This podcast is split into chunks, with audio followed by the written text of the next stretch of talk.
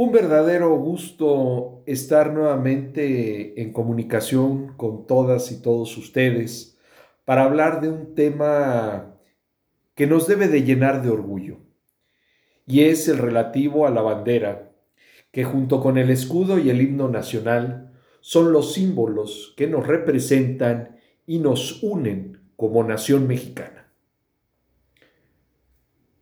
El Día de la Bandera Mexicana fue establecido el 24 de febrero de 1934.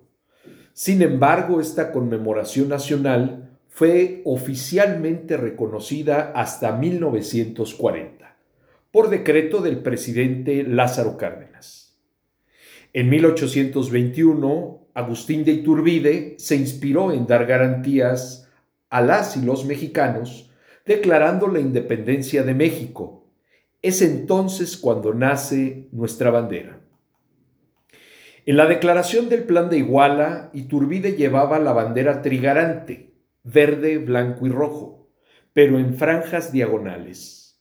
Los colores de la bandera garantizaban algunos derechos. El blanco representaba la religión católica, el verde la independencia de México ante España y el rojo la igualdad y la unión de las y los mexicanos con los españoles y las castas. Al finalizar el imperio de Agustín de Iturbide en el año de 1823, el Congreso Constituyente instauró oficialmente la bandera nacional, conservando los colores verde, blanco y rojo, pero con algunos cambios. Al águila se le quitó la corona imperial y se agregaron los símbolos republicanos de las ramas de laurel y encino. A mediados del siglo XIX, con la llegada de Benito Juárez a la presidencia del país, se cambió el significado de sus colores como consecuencia de la separación del Estado con la Iglesia. Verde significando la esperanza, blanco la unidad y rojo la sangre de los héroes nacionales. Y es así que el 24 de febrero de 1984 entró en vigencia la nueva ley sobre el escudo, la bandera y el himno nacionales, en la que se establece en su artículo tercero. La bandera nacional consiste en un rectángulo dividido en tres franjas verticales de medidas idénticas, con los colores en el siguiente orden a partir del asta, verde, blanco y rojo. En la franja blanca y al centro tiene el escudo nacional con un diámetro de tres cuartas partes del ancho de dicha franja. La proporción entre anchura y longitud de la bandera es de 4 a 7.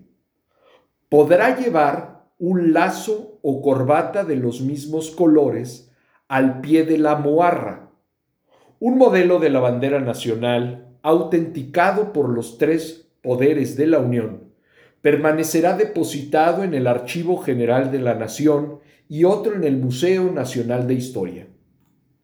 Artículo décimo. El 24 de febrero se establece solemnemente como Día de la Bandera. En este día se deberán transmitir programas especiales de radio y televisión destinados a difundir la historia y significación de la bandera nacional. En esta fecha, las autoridades realizarán jornadas cívicas en conmemoración, veneración y exaltación de la bandera nacional.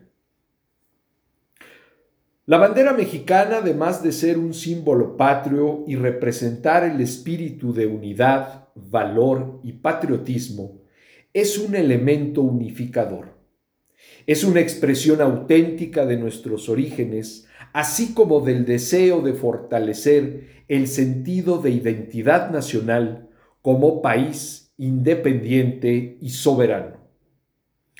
El 30 de diciembre de 1880, el presidente Porfirio Díaz decretó que el águila se representara de frente con las alas desplegadas al estilo francés de aquella época. El presidente Venustiano Carranza estableció que el águila se representara de perfil izquierdo, posada sobre un nopal que brota de una roca rodeada de agua y adornada en la parte de abajo con ramas de encino y laurel. Ahora que conocemos un poco más de nuestra bandera nacional, símbolo de los Estados Unidos mexicanos, debemos sentirnos orgullosos de ella. Me permito compartir con ustedes algunos datos curiosos de la bandera mexicana. En julio de 2008 se dio a conocer una encuesta por parte de un portal español denominado 20minutos.es, señalando que la bandera de México fue elegida como la bandera más bella del mundo.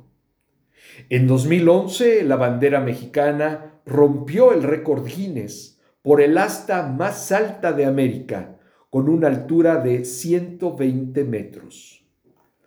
Algunas personas creen que la bandera de México es una reproducción de la bandera de Italia.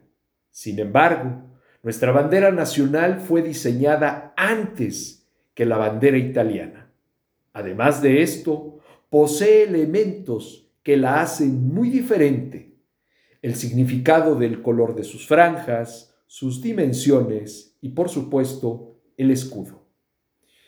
Amigas y amigos, esta información fue tomada de los acervos del Instituto Nacional para el Federalismo y el Desarrollo Municipal, INAFED. Por su atención, mil gracias y hasta la próxima.